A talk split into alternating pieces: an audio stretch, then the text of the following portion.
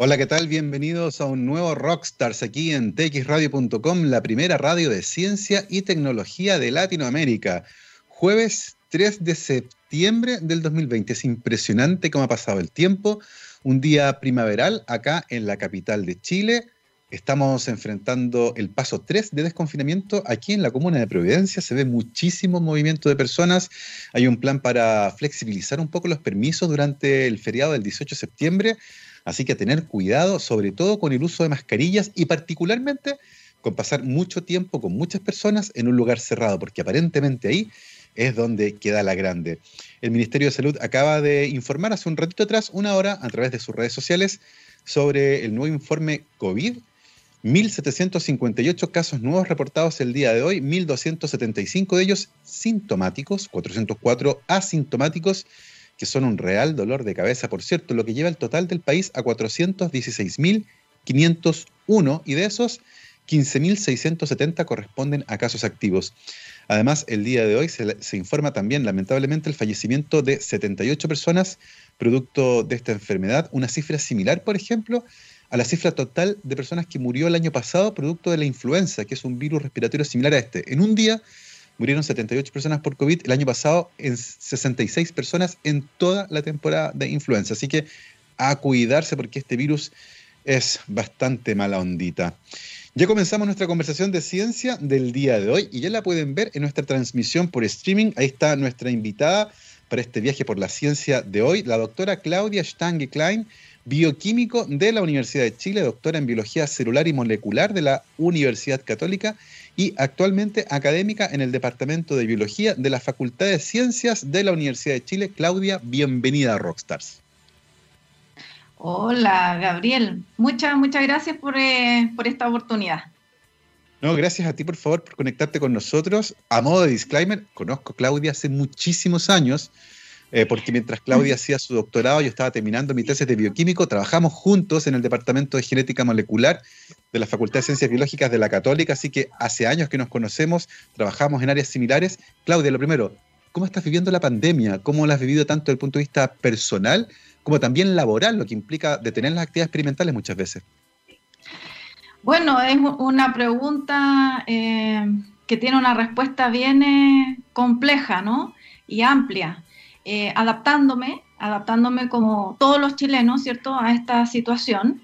Mm. Em, es complejo porque uso de escritorio para trabajar eh, online la, la, mesa del comedor, entonces súper invasivo. cuando yo tengo una reunión en la tarde, todo el mundo tiene que irse y termina el, almuerzo. Em, entonces, y combinarlo con las labores domésticas, me, me, carga ver la, la, mugre, pero no tengo tiempo para estar haciendo aseo en la medida que yo quisiera.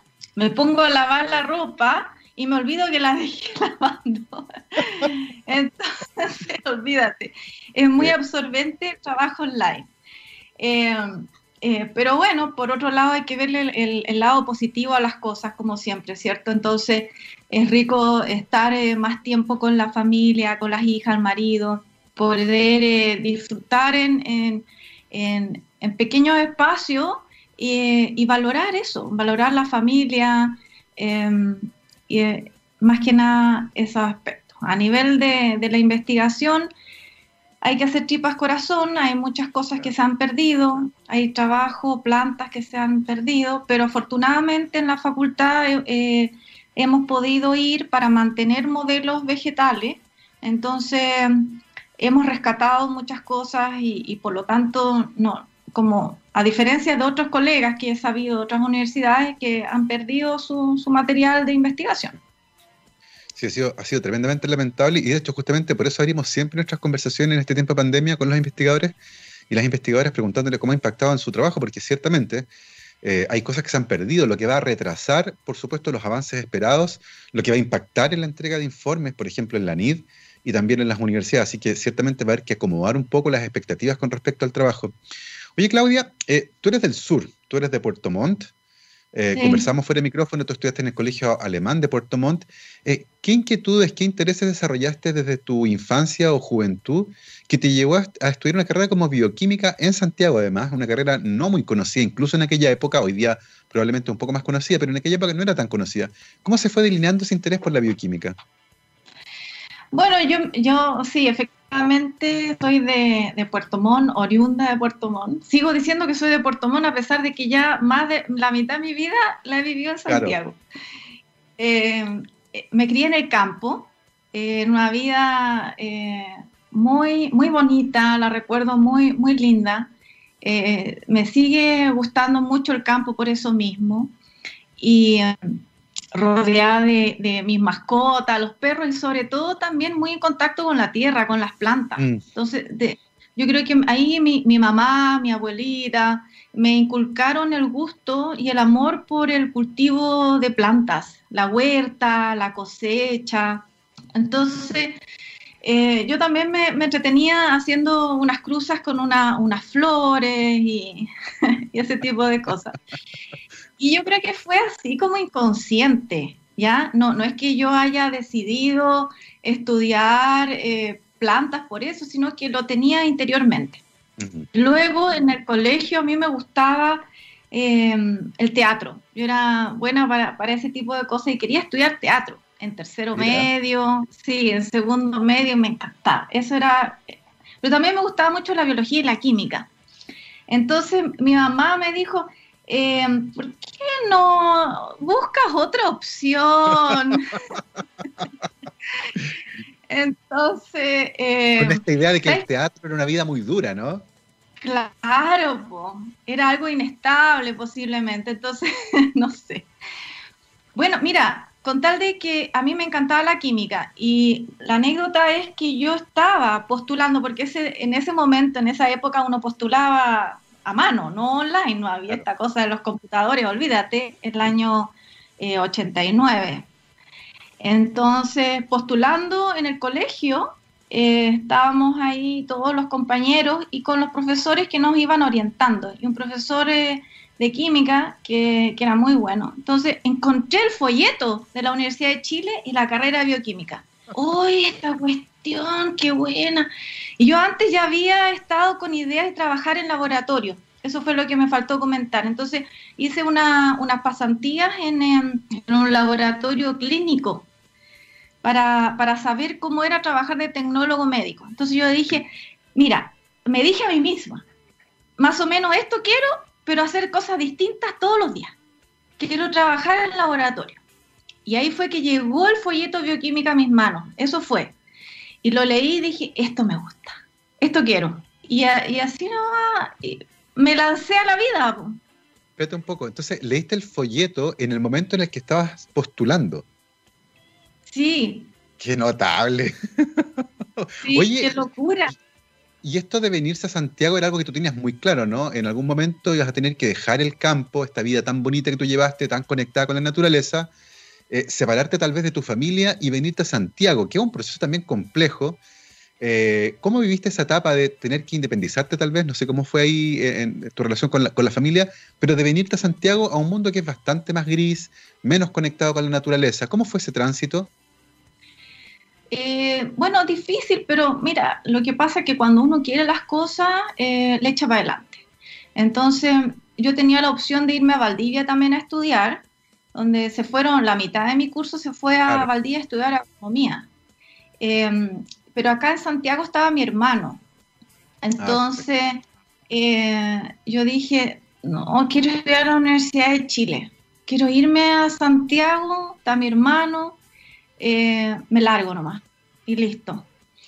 Y bueno, afortunadamente acá también estuve al principio en una pensión de de gente de Puerto Montt, una señora de Puerto Montt, tenía mi tía abuela, había un, em, familia, te fijas, yo creo que eso es súper importante, que haya respaldo. Em, para uno que era yo súper polla en esa época, guasa yo digo. Guasa. Eh, eh, pero, pero sí, pues lo, logré. Yo creo que uno tiene que tener muchas muchas ganas de lo que está haciendo y te, va bien. Oye, y, en ese sentido, ¿qué te pareció? Porque imagino que habías venido antes a Santiago y probablemente por periodos largos tal vez, pero eh, vivir en una ciudad como Santiago, después de haber vivido, como tú dijiste, muy conectada con el campo, muy rodeado de verde, con mucha lluvia, por ejemplo, eh, a una vida que es mucho más rápida, mucho más acelerada y además tratando de, estudiar una carrera eh, que tú has elegido justamente por esta cercanía que tenía también con la naturaleza al principio. ¿Cómo fue ese, ese tránsito a esta vida nueva? Eh, bueno, el, primer shock de Santiago fue mucha gente, la verdad. Yo no había venido muchas veces, ¿ah? había venido dos veces antes, una cuando estaba en séptimo básico que nos ganamos un concurso en el colegio y nos trajeron así en grupo. Eh, y después con mi familia, que vinimos en vacaciones un par de días. Así que, no, para nosotros cuando estábamos en, en Puerto Montt, la capital, era como lejos, una aspiración máxima, nadie venía. O sea, haber ido a la capital era como hoy día ir a Europa. Claro. Em, pues me siento tan vieja contando esto así. Pero lo que más me llamó la atención, Gabriel, era tanta gente. Eso. Micro, o sea, era una vorágine, tanto edificio, todo eso. Como te digo, como, como eh, la plaza San Rosendo.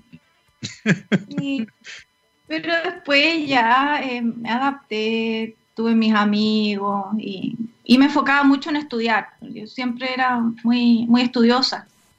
Y, en ese sentido, pasando ya más a los estudios, tú estás en una facultad que es emblemática, la Facultad de Ciencias de la Chile, que tenía grandes próceres, eh, hombres y mujeres de ciencia, que marcaron la carrera de muchos científicos que actualmente están trabajando en distintas universidades de Chile. Eh, en ese sentido, ya, estudiando bioquímica, ¿qué aspectos fueron los que te llamaron más la atención? ¿Qué, profesores te marcaron y cómo lentamente eso fue delineando tus intereses en la, bioquímica?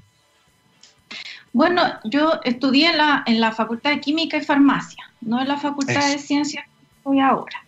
Ahí los profesores que me marcaron, yo podría decir que es Daniela Selenfront, porque ella me hizo clases de biología molecular, que ahí yo dije, biología molecular, esto me gusta. O sea, eh, otro match, digamos. Y fisiología vegetal me hizo clase Loreto Luigi, que después hice con ella mi, tesis de pregrado, que me encantó porque era interacción planta-patógeno, o sea, todas las clases de fisiología vegetal.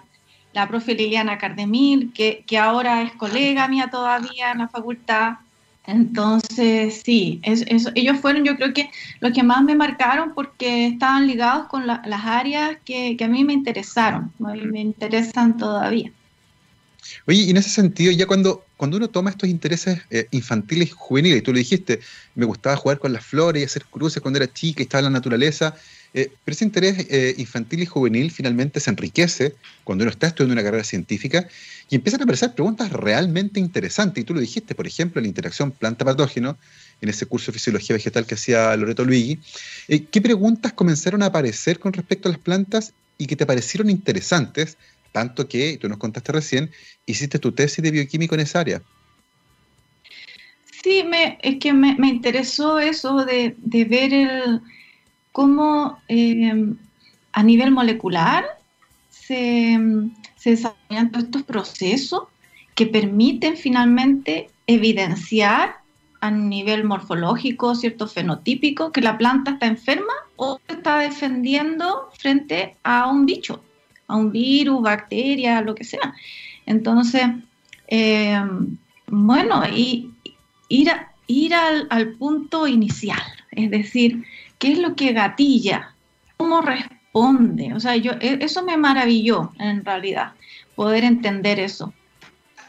Y, hay un aspecto que es interesantísimo y para todos los que trabajamos en esa área en algún momento fue, fue probablemente una de las características más notables de las plantas, eh, y tú lo dijiste, eh, responden al ataque patógeno, manifiestan síntomas de una enfermedad. Uno usualmente mira las plantas y dice esas cosas que están ahí. De hecho, cuando una persona está en el hospital muchas veces y sus funciones biológicas están deterioradas, dice, no, está en estado vegetal. Eh, como si las plantas no hicieran nada. Eh, y en realidad no, pues tienen una biología que es extremadamente compleja y que además se relaciona con una característica que tienen, eh, que es básicamente la falta de la capacidad para desplazarse, lo que condiciona una batería fisiológica gigantesca. en ese sentido, la fisiología de las plantas y particularmente esta capacidad de defenderse, eh, cómo interactúa con esos patógenos, porque son, es una historia tremendamente fascinante esa, ¿no? Claro que sí, por e, lo que tú dices, o sea, las plantas como no se pueden mover, entonces tienen que eh, desarrollar mecanismos para defender frente a los patógenos, frente a todas las condiciones adversas, para atraer polinizadores, ¿sí? Eh, para evitar depredadores, un montón de, maquinaria. Imagínate, o sea, de los genes de, defensa a, patógenos en plantas, eh, por lo menos en Arabiosis es el 1% de todos los genes. Es una brutalidad. En cambio, eh, en los seres humanos no. Entonces, ahí siempre uno, eh, o sea, me acuerdo que, comparábamos ¿cierto? El sistema inmune en los humanos, en drosófila, con eh, los sistemas de defensa de las plantas frente a los patógenos y había muchas correlaciones, los receptores son muy parecidos, la señal de transducción también, pero las plantas tienen millones de genes más. Exactamente, que esta capacidad de poder responder de manera más adecuada eh, a un entorno que cambia y del cual las plantas no se pueden mover, porque yo no he visto todavía una planta que despegue las raíces del suelo y salga corriendo eh, cuando llega un patógeno, tienen que bancárselos nomás. Em, y en ese sentido, Claudia, ¿qué, preguntas específicas, por ejemplo, abordaste en tu tesis de, bioquímico relacionadas justamente con la fisiología de las plantas? Eh, tenía que ver con eh, la respuesta a, virus en, tabaco y cómo eh, estaba mediado eso por el ácido salicílico. El ácido salicílico, del cual deriva la aspirina, ¿cierto?, que tomamos, es una hormona en plantas que media la respuesta a patógenos, a bacterias, a virus, ¿sí? Entonces, eh, lo que yo vi ahí, lo que determinamos específicamente, estoy haciendo recuerdo, eh, es em, que el ácido salicílico, ¿cierto?, activa algunos factores de transcripción que se unen a elementos de respuesta de promotores eh, que participan en, de promotores de genes que participan en la respuesta de defensa, como las proteínas de, defensa, las PR, eh, etc. Eso fue lo, que hice. Hice muchos genes de retardo, me acuerdo, de la unión de, de a, los promotores, sí. Pero sacamos un paper, así que estuvo súper bueno. Sí. Oye, y, es fascinante esto porque es insisto, cuando uno usualmente piensa en las plantas, piensa en organismos que son fomes, eh, que están ahí y no se mueven y son verdes. Eh, y resulta que tienen un mundo interior desde la biología que es tremendamente fascinante, extremadamente complejo eh, y que les permite adaptarse a condiciones que son muy cambiantes. Y, y, el caso en que tú estudiaste, por ejemplo, de cómo una planta eh, responde a una infección viral, es uno de ellos porque produce esta hormona que se distribuye de manera sistémica y genera una respuesta en toda la planta que finalmente permite controlar la infección. Eh, y como tú dijiste, hallazgos muy interesantes que tenían relación con esto de prender y apagar genes relacionados con esa respuesta, que te permitieron además publicar artículos científicos con respecto a esa área. Em, en ese momento, ¿tenías claro, por ejemplo, que te gustaría quedarte en ese mundo, en el de las plantas? ¿O pensaste en algún momento también explorar eh, otros mundos dentro de la biología, que es tremendamente diversa? No, a ellos quedarme en las plantas. A mí me gustaban las plantas, la verdad. Eh, lo que sí pensaba era cambiarme de, área de investigación. Por eso que ahora ya no sigo con planta patógeno. Claro. Eh, porque también durante mi tesis de doctorado también trabajé en planta patógeno. Mm. Entonces, sí, e, esa es la, la idea tú tuviste ahí un, tiempo, al menos de lo, de lo, que yo leí, entre que terminaste tu tesis de bioquímico y entraste al premio doctoral, estuviste trabajando un, par de años eh, en un proyecto de, agronomía, eh, que también es re interesante porque hay un vínculo muy, muy atractivo ahí entre las ciencias biológicas más fundamentales, de laboratorio si uno quiere, y la ciencia agrícola productiva que se nutre de hallazgos producidos en una para eh, fomentar el desarrollo productivo más, más robusto. Eh, ¿Qué te pareció esa interfase? Tú venías saliendo tu tesis de bioquímico. ¿Qué te pareció esa interfase? Y te lo pregunto porque ahora tú justamente en proyectos aplicados estás también volviendo a ese mundo donde está la investigación fundamental, pero con un foco puesto en las problemáticas del mundo real. ¿Cómo fue esa experiencia eh, como bioquímica trabajando en una empresa del área de la, agronomía? Ya. bueno, para complementar un poco la, pregunta anterior también, eh, lo que yo no quería era hacer el doctorado. Entonces yo una vez he titulado, quería trabajar. Trabajar, también necesitábamos recursos eh, en la casa. Eh, quería hacer, dejar de ser un, una carga. la independencia. Sí, la independencia, claro. Eh, entonces eh, encontré el trabajo, eh, era un trabajo en, colaboración con, con Mininco, la Forestal Mininco, un proyecto forestal dirigido por Doris Pren, donde también estaba como asesor o participaba Patricio Arce. Y era para hacer propagación in vitro, establecer la propagación in vitro de, del pino radiata, con la finalidad que la forestal pudiese aplicarlo en sus eh, establecimientos.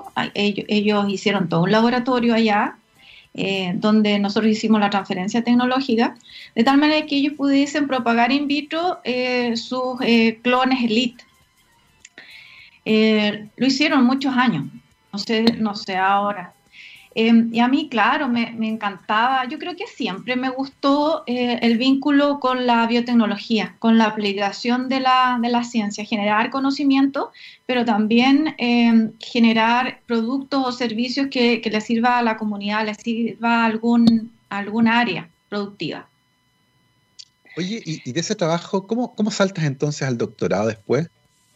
Porque me conven... mira, me, me convencí no sé, ya no quiero decir me convencieron, yo me convencí, porque el, el, la Loreto me decía que haga el doctorado, el Pato me decía que haga el doctorado.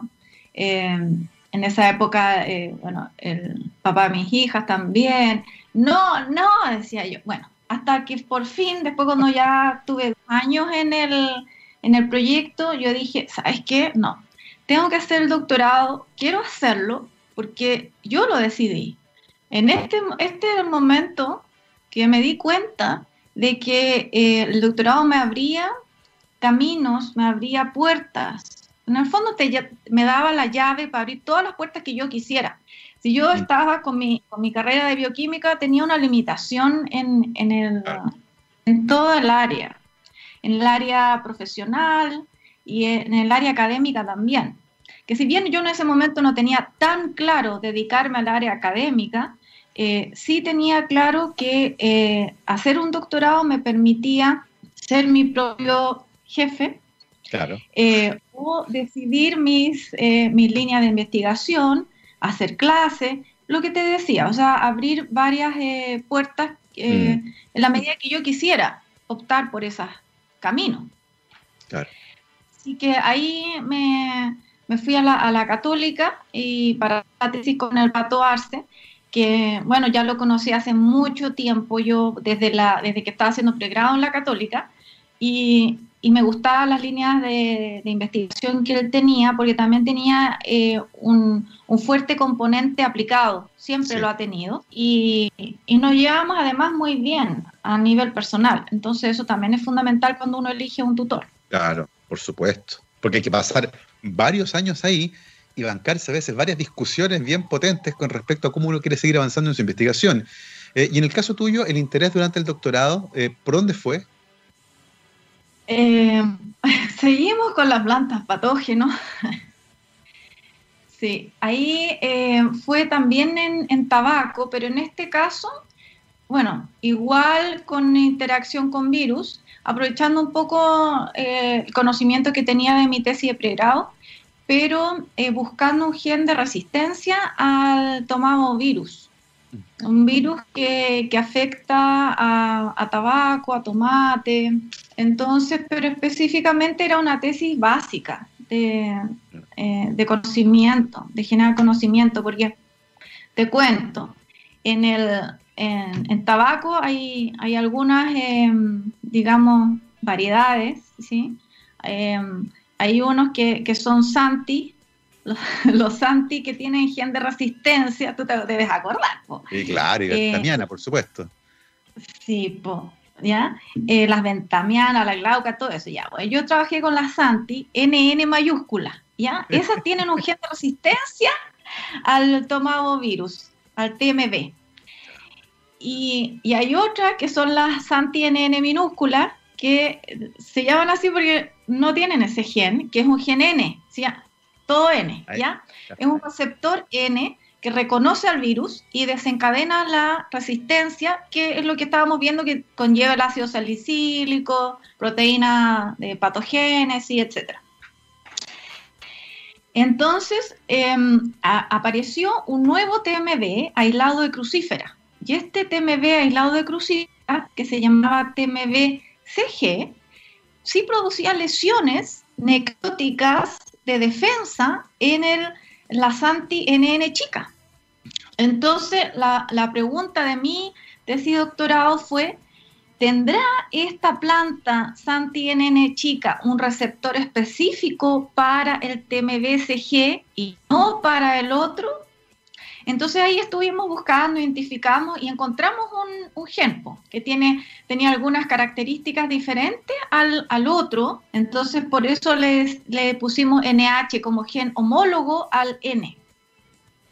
Mira, qué buen viaje ese que además es un viaje largo el del doctorado ciertamente, que te llevó a seguir explorando el área de la respuesta defensa en las plantas eh, pero lentamente cuando tú finalmente te vas como académica en la Chile decides implementar una línea de investigación nueva en otra área, pero de ese viaje en particular, del que te tiene donde estás actualmente trabajando como profesor asociado en la Facultad de Biología de la, el Departamento de Biología de la Facultad de Ciencias, vamos a seguir conversando después de una pausa musical, porque vamos a ir a una canción. Estos son los señores de Megadeth y la canción se llama Tout le monde. Vamos y volvemos. 12 con 34, estamos de vuelta aquí en rockstarsdtxradio.com, científicamente rockera, transmitiendo acá encerrados, todos en nuestras respectivas casas porque la pandemia no perdona y los colegios también están cerrados. De hecho, los establecimientos educacionales han tenido que adaptarse rápidamente a las clases a distancia, teniendo en muchos casos que desarrollar nuevas habilidades. En efecto educativo y en unión con Core Skills, usando su experiencia de 15 años, crearon Aula del Futuro, un completo programa de apoyo que incluye tecnología especializada, servicios adecuados y seminarios en línea para capacitarlos en estas nuevas habilidades y apoyarlos en sus necesidades más urgentes. Para más información visiten www.efectoeducativo.cl, los encuentran también en Facebook y como arroba efectoeducativo en Twitter e Instagram. Y nosotros retomamos nuestra conversación de ciencia del día de hoy. Estamos conversando con la doctora Claudia Stange Klein, que es bioquímico de la Universidad de Chile, una autodenominada guasa en Santiago, ¿cierto? Se vino de Puerto a Santiago a estudiar. Actualmente es, bueno, después de hacer su doctorado en biología celular y molecular en la Católica, se fue a trabajar como académica en la Facultad de Ciencias de la Universidad de Chile, donde está actualmente en el Departamento de Biología. Eh, al finalizar tu doctorado, emprendiste vuelo por ti misma, decidiste establecer una línea de investigación y fuiste contratada como académica en la Universidad de Chile. ¿Cómo se definió ese camino y particularmente tu interés de investigación, que son el día de hoy los carotenoides en plantas, pero también la biotecnología vegetal? Sí, Gabriel, ahí eso también tiene otra, otra historia anecdótica. Yo me acuerdo que yo, bueno, estaba terminando ya el doctorado en una conversación con el Pato Arce entonces él me dijo qué quería yo seguir eh, investigando. Entonces, porque yo le había dicho que quería salir de los patógenos de plantas. Entonces le dije, me gustaría trabajar en pigmento, pigmento en flor, en planta.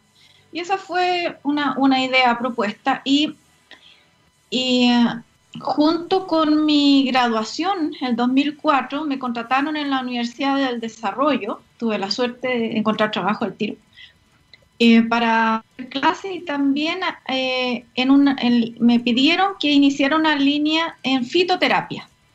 Entonces yo dije, bueno, si me gustan los pigmentos, buscar un pigmento que tenga un, componente importante en, en, eh, nutrición humana o en la salud humana. Entonces, bueno, hay varios, pero, pero de ahí elegí los carotenoides, no, mira, no, llegué, así como uno empieza a googlear nomás, pues empecé a buscar y a pensar y a hablar con la almohada. Uy, los carotenoides están interesantes y empecé a buscar la información. Em, yo creo que porque estaba comiendo más nada una zanahoria, estaba comiendo ensalada de zanahoria y, y ahí dije, oye, pero toda la información que hay de carotenoides está focalizado en, en hojas, tejido fotosintético, ¿cierto? En frutos, en flores, pero no hay, no hay nada con las raíces cuya, que, que son muy distintas porque crecen en ausencia de luz.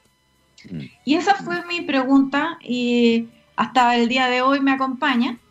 Em, y, elegí por eso a la zanahoria como modelo, porque también em, tú entenderás, Gabriel, que, que, en Chile, siendo un país tan lejano, de, la idea es no eh, meterse o iniciar, si uno está iniciando una, una carrera o una línea de investigación, opté por hacer una línea donde no hubiese tantos competidores, porque la, velocidad a la que uno va eh, es diferente a la de Europa, Estados Unidos, los recursos son distintos. Entonces en ese, en ese momento había muy poco en zanahoria, muy poco. Y mm, bueno, igual, igual alguna gente nos ganó, estábamos haciendo investigación y nos ganaron con la publicación. Eh, pero pero eh, bajé ese, ese, ese riesgo, ese punto crítico lo bajé buscando también un modelo menos explorado. Claro. Y, Oye, para, quienes, ¿Ah? para, quienes, para quienes nos están escuchando y se enchufen bien, ¿qué son los carotenoides? Porque claro, son ah. pigmentos, pero, pero están ahí presentes y uno los pasa por alto y ni los ve a veces, eh, en el sentido figurado, ¿cierto? Sí, tienes razón, porque ni, los he introducido. Bueno, el, speech, el speech, los carotenoides son isoprenoides, no, son, son pigmentos, son moléculas, estos son moléculas eh, lipídicas eh, y que otorgan colores amarillo, naranjo y rojo a flores, frutos como el tomate, eh, las flores de caléndula, por ejemplo, el, el mango, el plátano, el maíz, o sea, todo lo que tiene colores anaranjados y rojos y, también amarillo son productos de los carotenoides y también la zanahoria, ¿sí? Em, y estos carotenoides son provitamina A. Esa es la, ah, gracia que tienen, ¿te fijas? Entonces, nosotros no, no sintetizamos la vitamina A, pero la necesitamos para nuestra vida, en la dieta. Entonces, tenemos que incorporar eh, los provitamina A, que son los carotenoides. Nosotros tenemos algunas eh, enzimas que lo que hacen es eh, eh, cortar, digamos, la molécula de, carotenoide, que son una molécula de 40 átomos de carbono, se cliva y ahí pone, producimos el retinol, el retinal, el ácido retinoico. además, los carotenoides son antioxidantes, entonces previenen el envejecimiento. Como tal, también los carotenoides, ya se ha descrito en la literatura, que eh, previenen enfermedades cardiovasculares o enfermedades como el cáncer o estimulan el sistema inmune. Entonces tienen varias potencialidades en, eh, la salud humana y por eso se han estudiado, pero hace mucho tiempo, en distintas plantas. En, como te digo, en, en trigo, en maíz, Arabidopsis, que es la planta modelo por excelencia, ¿cierto? Eso ya se sabe al revés y al derecho. En tomate, muchísimo. Y, producto también de, lo importante que son los carotenoides, que se han hecho plantas transgénicas para aumentar el nivel de carotenoides en frutos, en hojas, eh, etc. Entonces, desde antes del 2000 hay montones de reportes eh, entonces, aumento de carotenoides en arroz, como el arroz dorado, por ejemplo. Tomate, en la banana. La banana dorada salió el 2018 y se está eh, estudiando en eh, Bangladesh o en Uganda, por ahí. La berenjena dorada. O sea, todos que tengan mayor componente en carotenoides, que son provitamina A. Sobre todo para los países que tienen deficiencia de vitamina A, que son países asiáticos Sí. ¿Ya? En África también, mm. en África. Que es una problemática gigantesca, ¿cierto? El déficit de vitamina A cada año, medio millón de niños queda ciego y de esa parte un porcentaje importante muere el año siguiente producto del déficit de vitamina A porque tienen dietas muy deficientes en vitamina A, tampoco tienen dietas ricas en provitamina A. Eh, por tanto, esta idea de enriquecer sus dietas a través del uso de la biotecnología fue una idea de las más antiguas, de hecho, de, en el mundo de la biotecnología. Y tú mencionaste eh, un concepto que genera mucha tensión, eh, plantas transgénicas, que a nivel de la población, y de hecho si uno estudia la opinión de las personas al respecto, la opinión es tremendamente contraria, se generan de hecho animosidades bien crispadas al respecto. Y, es tremendamente interesante porque es un área muy estudiada, muy explorada, que tiene una gran, un gran potencial eh, para apoyar a distintas áreas, como el déficit de vitamina A. Eh, ¿Cómo vislumbras tú, como una académica, una científica trabajando en esta área, esta relación compleja que hay, esta tensión eh, constante entre este concepto de las plantas transgénicas y la sociedad? Bueno, es un tema, yo creo que tiene que ver con la fe sea, eh, generacional. Yo creo que hay que esperar un poco. es una problemática eh, multifactorial. Una mm. es que los estados, el gobierno, eh, no, se quieren hacer responsables de, esta carga porque a nivel de la ciudadanía no tienen muy buena aceptación. Y esa, esa mala aceptación está dada por el desconocimiento que a, mí, a mi parecer viene eh, enraizado en la naturaleza humana de desconfiar de lo que no conoce. Mm. Eh, hace cientos de años atrás, en los años 1600, tú debes saber también, eh, se desconfiaba del café, porque era un brebaje que generaba alucinaciones. No se, no se permitía comer la papa porque crecía bajo la tierra. Entonces, hoy en día eh, yo creo que eso es un reflejo de por qué la gente desconfía de los transgénicos. Mm. Eh, se desconoce primero y, y porque, y, aún si tú le explicas, sabiendo que yo, yo soy científica, yo trabajo en esto, yo te explico cómo funciona y, eh, y te pido que confíes porque yo conozco de este tema. Eh, yo creo que la gente aún así no, no, confía porque hay un principio de fe. Entonces, eh, yo tengo la esperanza de que las nuevas generaciones, que van a estar mucho más al callo, podríamos decir, con las tecnologías, eh, tecnologías audiovisuales y también con las tecnologías de la ciencia, lo que el COVID ha ayudado mucho, ¿ah? entre paréntesis, yo creo que eso nos va a ayudar. Mm. porque los transgénicos son más seguros que otras plantas que se han generado, por ejemplo, por mutagénesis al azar. Claro. Que mutagénesis al azar ha generado casi todo lo que estamos consumiendo hoy en día y, no es necesario saber cuáles son los genes que, se, que quedan mutados. La mutagénesis al azar con, con rayos gamma o con, con agentes químicos, lo que busca es que el producto sea interesante para el consumidor o el, agricultor. Pero eh, no es necesario saber qué genes están mutados. En cambio, en, las plantas transgénicas, uno sabe específicamente qué genes es lo que incorporaste, hasta dónde está inserto. O sea, la, tecnología científica está tan eh, avanzada que se puede saber exactamente dónde se insertó ese gen. Entonces, eh, así como ya se dijo el 2001 en estos eh, convenios de estas, digamos, reuniones en el protocolo de Cartagena, de que los transgénicos son tan seguros como cualquier otro alimento que podríamos consumir.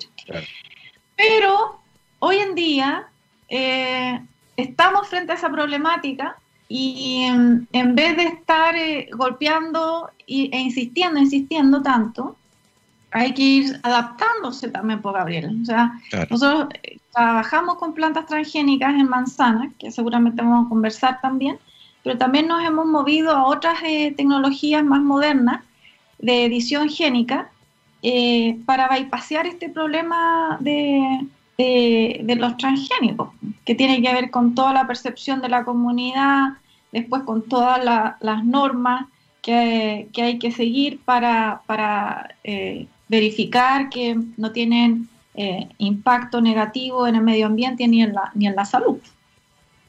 Claro, que una, es un concepto que quedó marcado, por cierto, eh, particularmente en muchos países europeos, la oposición solamente al concepto, sin saber muy bien de qué va, es, gigantesca, lo que ha impulsado también el uso de otro tipo de tecnologías, lo que va de la mano con tus intereses justamente en la biotecnología, que es eh, esta búsqueda de vincular los aspectos relacionados con el conocimiento generado en la investigación fundamental, pero con una aplicación práctica, pensando principalmente en la industria agroalimentaria.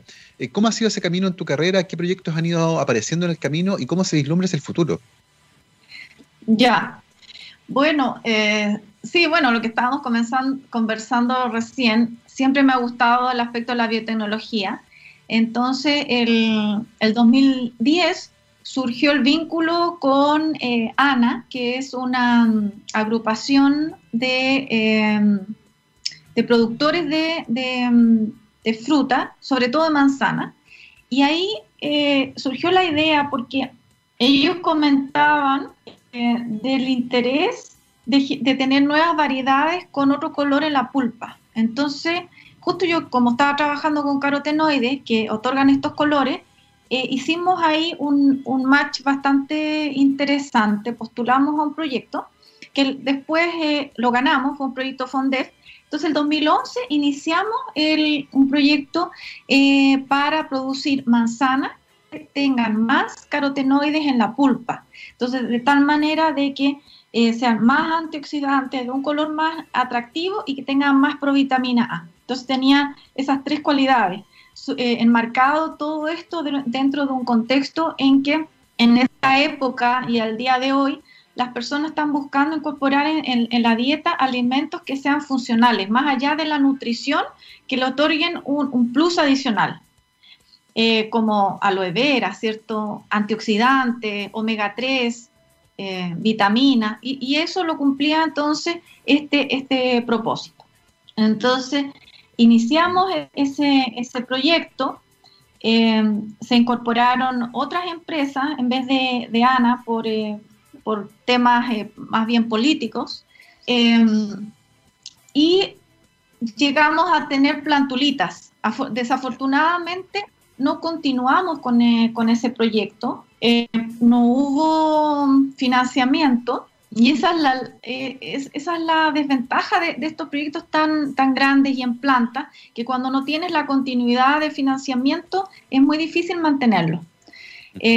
Bueno, sin embargo, igual hicimos los esfuerzos, mantuvimos las plantas en el, invernadero y, eh, y lo que queremos ahora es algunas que ya hemos rescatado, poder eh, hacer análisis en campo. Para eso hay que hacer todo un trabajo con, tener los permisos del SAC, em, injertarlos. Ya tenemos eh, el, convenio, sí, de trabajo conjunto con los olmos, con biofrutales, afortunadamente, para hacer eh, este, este trabajo que, que es la siguiente etapa. Sacamos un paper también de eso, que salió este año, de la transformación de las manzanas, eh, ahí valoramos el, control positivo, porque tú sabes que hay que, hay que usar controles en estos ensayos, estos trabajos. Y justamente como control positivo usamos un gen de síntesis carotenoides también. Y salieron resultados tan bonitos, así que los publicamos. Eh, las plantas tienen más carotenoides en, en, todas en todas las hojas, hasta en las yemas tienen más carotenoides. Y eso haría que, que de hecho podrían tener hasta mejor fotosíntesis porque los carotenoides comparten em, em, precursores de síntesis con las clorofilas. Y uno, en nuestra experiencia, cuando aumentamos la expresión de un gen carotenogénico en planta, aumenta también la clorofila, junto con los carotenoides. Entonces eso hace que las plantas tengan mayor capacidad fotosintética. Entonces, por mm. lo tanto, tengan mejor performance, fitness. Esto lo hemos publicado también en tabaco. Eh, así que bueno, ese es el paper de las manzanas. Y en el 2018, eh, producto de colaboración con Biofrutales, iniciamos un, proyecto que, eh, va a terminar este año para el mismo objetivo de producir manzanas con más carotenoides en la pulpa, pero también con pardeamiento reducido, usando técnicas nuevas de mejoramiento genético, es decir, usando edición génica con CRISPR-Cas. Y eso también ha sido un desafío, un camino entretenido, muy entretenido, em, porque tuvimos que, que buscar los genes blancos de la síntesis de carotenoides, porque el objetivo de este es diferente, ¿ya? En las plantas transgénicas lo que hicimos fue incorporar dos o tres genes de la ruta de síntesis de carotenoides para aumentar la síntesis en los frutos. Pero para el CRISPR, lo que uno tiene que buscar son genes blancos que uno, al editarlo, te produzca el fenotipo que estás buscando. Entonces, para eso lo que, lo que buscamos fue em, genes candidatos que al mutarlos me eviten la degradación. ¿Me, ¿me entiendes? La degradación de los carotenoides y, se, y permitan acumularse. Así que eso, eso lo hicimos. Tenemos eh, y eh, junto con eso también diseñamos em, el, sistema para editar las polifeniloxidasas, que son enzimas que producen eh, melatonina, que em, mancha, ¿no? Que el pardeamiento cuando uno corta la manzana, el plátano, la palta, toda la cuestión, se ponen, se oxidan, ¿sí? Mm. Se ponen café. Eh, bueno, y es, ese objetivo fue a también de frutales porque eh, lo que se quería era generar un producto parecido a las manzanas Arctic que están eh, comenzando a comercializarse, pero que son transgénicas. Eh, estas también no se pardean. Así que estamos seleccionando los, brotes de estas plantitas ahora, del trabajo que hicimos para la edición génica estandarizamos metodología de tal manera que la edición fuese transitoria, porque lo que queremos obtener son plantas editadas pero no transgénicas. Y ahora durante la pandemia, claro, teníamos mil, mil brotes candidatos y durante la pandemia se nos redujo oh, oh, a, 150. Oh, Entonces, ay, sí, es, es doloroso. la verdad que es doloroso. Porque el trabajo de dos años. Por supuesto. Eh, bueno, así, es, así es eso. Bueno, eso de respecto, ¿ya? Está tremendamente interesante lo que están haciendo, lo que muestra el impacto y, la utilidad que tiene, por supuesto, la biotecnología. Eh, ¿qué, otros proyectos tienen en, carpeta ahí? Quiero, alcanzar de contar del proyecto PASA, del proyecto que, que financiado por ANIT, porque el otro proyecto les conté eh, ha, ha, sido financiado por FONDEF y por Corfo, este mm. es un proyecto financiado por, ANIT que tiene, que, que tiene el enfoque de eh, aportar a una agricultura más sustentable. Eh, en el fondo, desarrollar patrones de tomate y kiwi, ¿sí? portainjertos, que sean más tolerantes al estrés eh, abiótico, específicamente salinidad y sequía. Y aquí también vamos a usar CRISPR. Estamos en, en, esta época de la pandemia trabajando la selección de, los genes. Tenemos varios genes ya candidatos, eh, hay postdoc trabajando, tenemos, eh, es un grupo eh, bastante grande donde participa la Universidad Arturo Prat, la Elinia La Cruz y la institución beneficiaria es la Universidad de Chile. tengo privilegio de ser directora del proyecto y junto conmigo están Michael Hanford, Lorena Norambuena, Ricardo Tejo y Juan Pablo Martínez. Y junto eh, a, ellos tenemos postdoc, tenemos estudiantes de pregrado, asistente de investigación. Em, entonces, eh, no hemos podido partir como hubiésemos querido, porque el proyecto partió junto con el coronavirus, pero estamos seleccionando los genes. Esperamos eh, este año poder hacer los vectores y, y generar entonces los portainjertos que sean más tolerantes a, salinidad y sequía. Bueno, rápidamente, ¿por qué tomate y kiwi? ¿Cierto? El tomate porque es una de las de hortalizas eh, que más se consumen en todo el mundo y acá en Chile también. El kiwi es súper importante para la industria chilena porque eh, como el cuarto en las exportaciones y es una planta muy sensible a la salinidad. Y el, específicamente el tomate, queremos usar una variedad que se llama poncho negro, que es específica eh, chilena del, del valle de, de, Utah. Entonces, queremos rescatar ese valor de, de una variedad chilena, no usar portainjertos comerciales.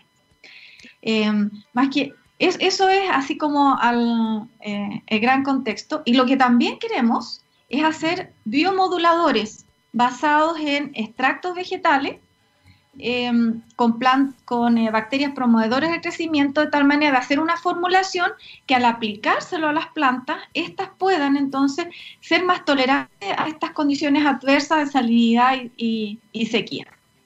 Esas son nuestras ambiciones, son nuestros objetivos del proyecto a tres años plazo. Que además se vinculan fuertemente con lo que vamos a enfrentar eh, en este tiempo, que es la crisis climática, que va a venir acompañada con cambios en los patrones de lluvia, eh, con sequía y por lo tanto un aumento en la concentración de sal en el suelo. Y un país como el nuestro, que pretende ser potencia agroalimentaria, no puede darse el lujo de intentar seguir cultivando las mismas plantas en un escenario agroclimático que ha cambiado completamente. Y es ahí justamente donde nuestra invitada al día de hoy, la doctora Claudia Stang, está trabajando para que, de la mano con la biotecnología, poder estar mejor preparados para este escenario. Son las 12.59, pasó nuestra hora de entrevista volando. Claudia, te queremos dar muchas gracias por haberte tomado parte de tu tiempo y habernos acompañado aquí en Rockstars. Gracias, Gabriel. Pasó demasiado rápido. Así, es este programa. Sí. Bueno, muchas gracias y que estés súper bien. Igual tú, fue un placer verte nuevamente. Nosotros nos vamos, como siempre, con nuestro especial del All You Need Is Rock aquí en TX Radio Científicamente Rockera. Hoy día nos toca Judas Priest y nos vamos con Headed Out to the Highway. Chao, que esté muy bien. Hasta mañana.